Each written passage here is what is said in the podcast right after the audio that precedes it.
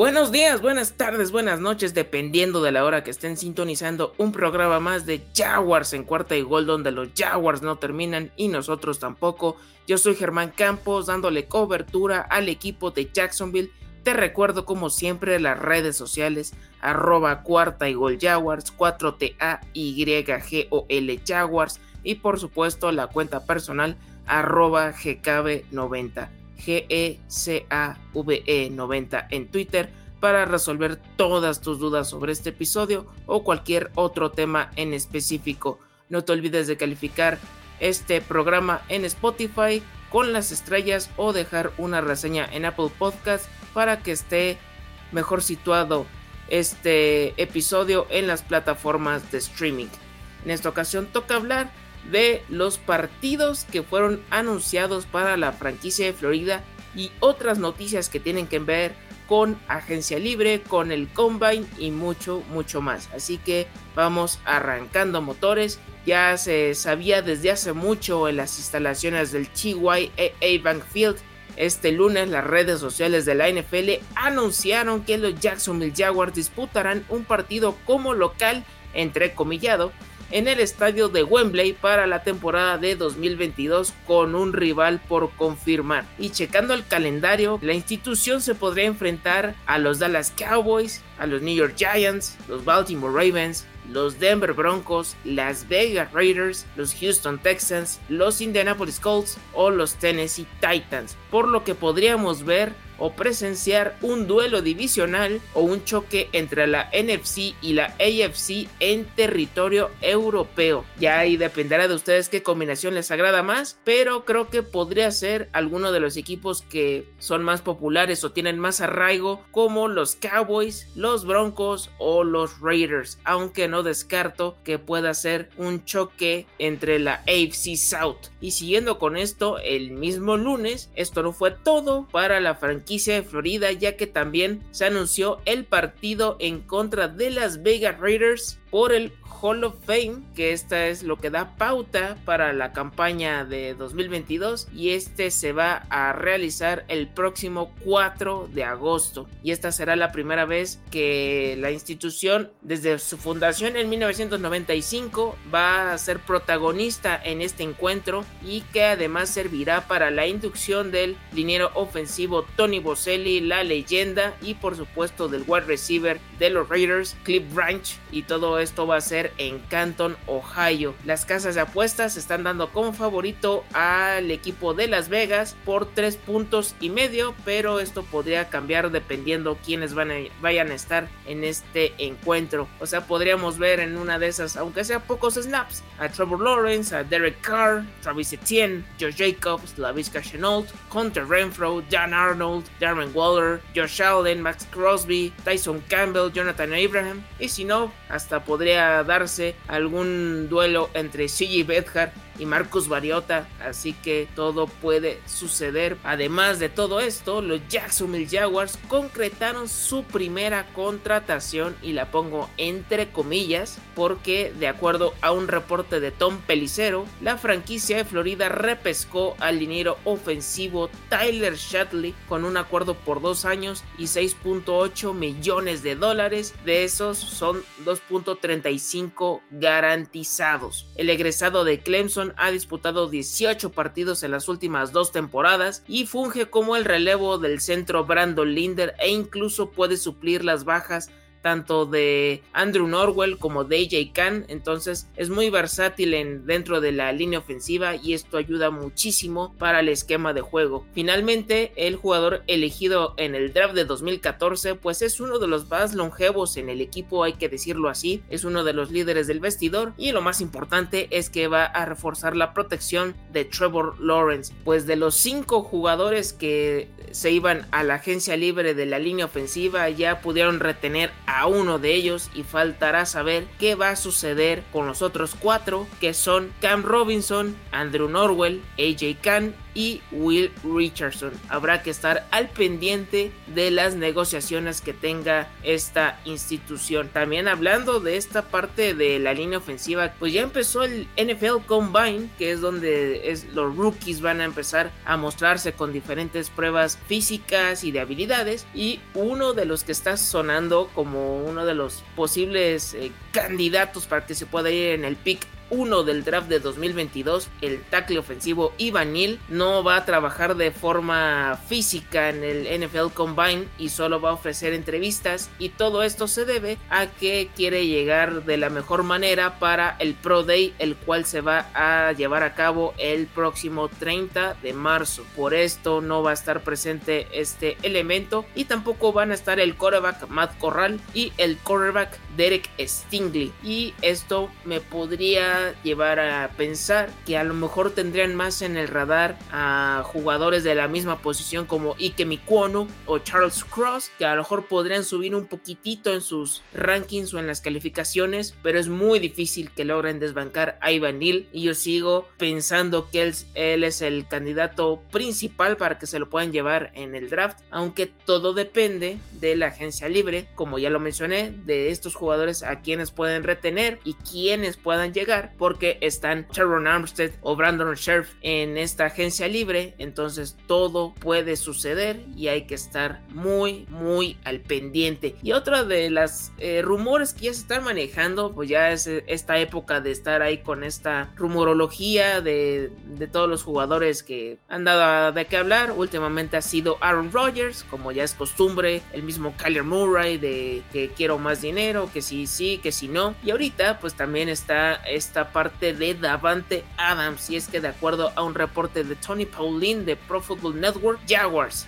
Broncos y Raiders harían un intento por contratar al experimentado wide receiver de los Green Bay Packers en dado caso que salga al mercado como agente libre. Creo que de estos tres equipos, obviamente la franquicia de Florida creo que llevaría mano debido al salary cap que tiene disponible. Ha estado oscilando en estos días entre los 56 y 59 millones de dólares y más o menos por lo que podría pedir este elemento o este jugador, pues prácticamente sería la mitad. Creo que es muy posible que podría recalar en el TYA Bankfield, aunque sabiendo que hay otros jugadores de la talla de, Chris Godwin, de Mike Williams, de Allen Robinson, de Michael Gallup, de Christian Kirk, de Russell Gage, eh, pues, el mismo DJ Shark. Habrá que ver qué van a hacer con esta parte de que quienes se puedan quedar o permanecer dentro del equipo y quienes puedan hacer sus maletas. Con todo esto del NFL Combine, es una noticia que realmente ya se venía cocinando a fuego lento que se podría dar en estos días o incluso yo ya me esperaba desde mucho antes que ya pudieran haber hecho esta contratación, pero con esta declaración de Shad Khan realmente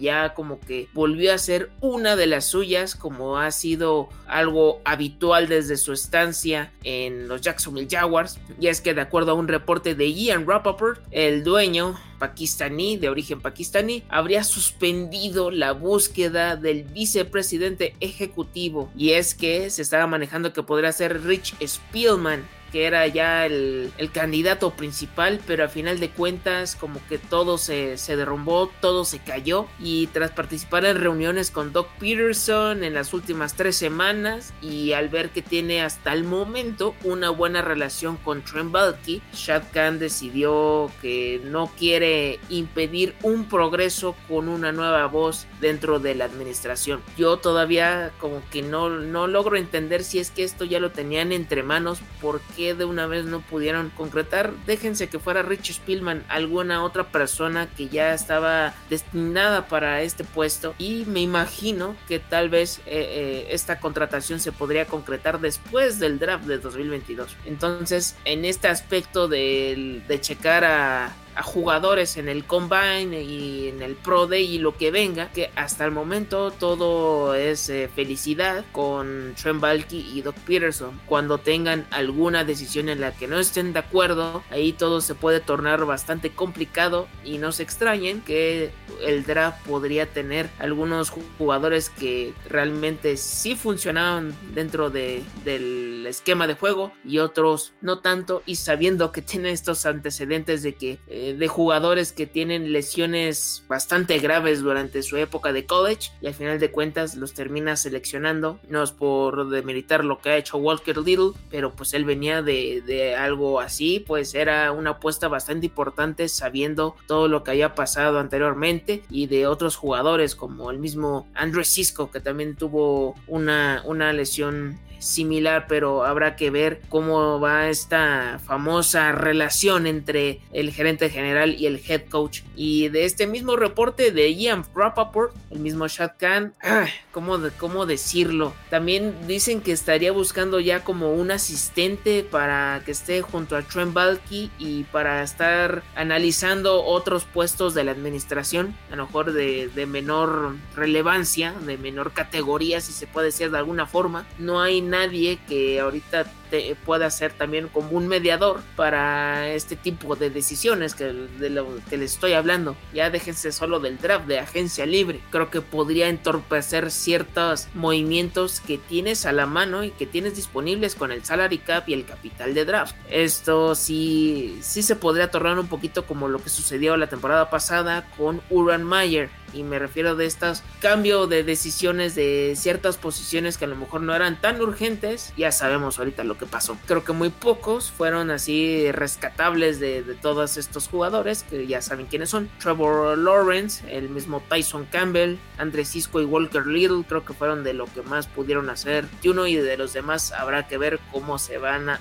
a desarrollar o a desempeñar para la campaña de 2022 y ahorita con el eh, esto del combine pues me da este eh, sentido de alerta de si es que ustedes vieron Los Padrinos Mágicos, esta caricatura, yo creo que entre la década de los 2000, a lo mejor eh, empezando el 2010, pues este capítulo en específico donde Cosmo eh, tiene que evitar hacer algún acto de estupidez para que no echa a perder el futuro de, de Timmy Turner. Por ahí también va, o sea, de que a, ver si no llega a suceder algo así y esto pueda echar a, a perder el proceso que va viento en popa y que con Todd y Doc Peterson, pero realmente, y es lo que he visto de la afición en redes sociales, que si este head coach consigue ser, pues en algún sueño guajiro y en un universo paralelo, llegar a, a ser campeón de la NFL con todo y ese gerente general, que le pongan una estatua a las afueras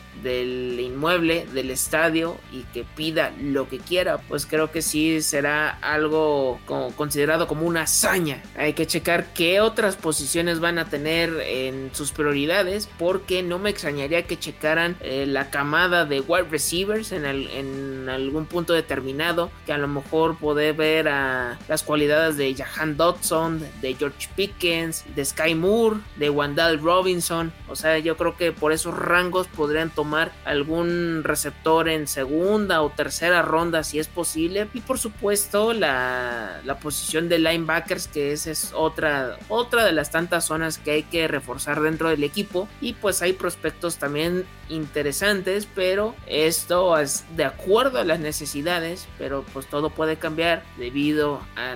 todo lo que sucede en el mundo de Trent Balky y por supuesto de Shad Khan. Aunque aquí el mediador de alguna forma, aunque no está de, de, forma tan continua como uno pudiera pensar porque su verdadero negocio está en All Elite Wrestling, es Tony Khan. Esto podría ser como que algo más recurrente para que este tipo de decisiones sean más rápidas de, de tomar y así no tener tantas problemáticas, pero eso te buscas por seguir teniendo a este tipo de personajes dentro de tu organigrama. Y bueno, esto fue todo por hoy. Es, fue una edición express porque es hasta el momento lo que ha sucedido dentro de la institución con los Jacksonville Jaguars. Pronto estaremos aquí de nueva cuenta para hablar un poquito más acerca de si han visto algún jugador que les haya interesado dentro de, este, de estos días del combine o que vayan a hacer algo, algo más allá. Ya estaremos al pendiente incluso también en redes sociales para que puedan checar toda esta situación. No se olviden, cuarta y gol Jaguars, 4TA YGOL Jaguars, la cuenta personal GKB90 GESAVE90 en Twitter, quejas, sugerencias, mentadas de madre, todo es bienvenido, todo es para tratar de dialogar y entender otros puntos de vista de la afición de la franquicia de Florida. Les recuerdo también, no se olviden de calificar este programa en Spotify con las estrellas o dejar una reseña en Apple Podcast porque esto nos ayuda para estar de forma más relevante en estas plataformas de streaming. No te olvides de seguir todas las redes sociales de Cuarta y Gol en Facebook, Twitter, Instagram, YouTube y TikTok donde se ha hecho un aumento de seguidores de forma exponencial así que no tienes desperdicio con todo esto con esta historia o con esta temática del precio del éxito que está causando mucho revuelo en, las redes sociales, en estas plataformas. Así que no, no, no te pierdas ninguno de estos instantes de los milagros de NFL y mucho, mucho más. Podcast semanales de una buena parte de los equipos de, de la National Football League. Chécalos cada uno de ellos por si quieres conocer más acerca de los rivales o de algún equipo que te guste como juegue. Yo soy Germán Campos y recuerda, porque los Jaguars no terminan y nosotros tampoco, cuarta y gol.